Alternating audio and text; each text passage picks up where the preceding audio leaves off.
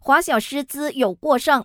随着教育部启动华旦小教师重新标签计划，教育部副部长林慧英表示，系统内显示师资过剩的情况已经获得纠正。其中，原本华小显示过剩两千三百名教师，如今减到五百人；旦小则减至大约三百人。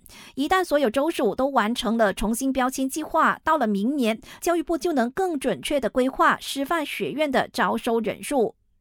吉打州行政议会今年六月一决不再发出新的按摩院执照后，如今亚罗士打市政厅和双溪大年市议会率先跟上了脚步，宣布即日起落实这项政策。不过，亚罗士打市长拿督莫哈默尤斯里强调，新措施只是针对按摩中心、水疗中心 （SPA） 不受影响。至于原有正在营业的按摩中心，只要不违反条例，往后还是可以更新执照的。新冠疫情才刚刚平息，新一波未知的 X 疾病又悄然成型。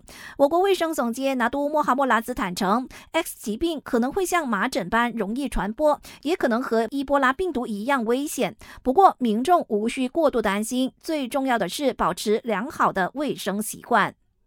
台风小犬横扫台湾，猛烈的风势切断了电力，破坏建筑，宝岛多个县区被迫停工停课，超过两百个国际和岛内的航班都被取消。目前，这股台风已经造成一人死亡，至少三百人受伤。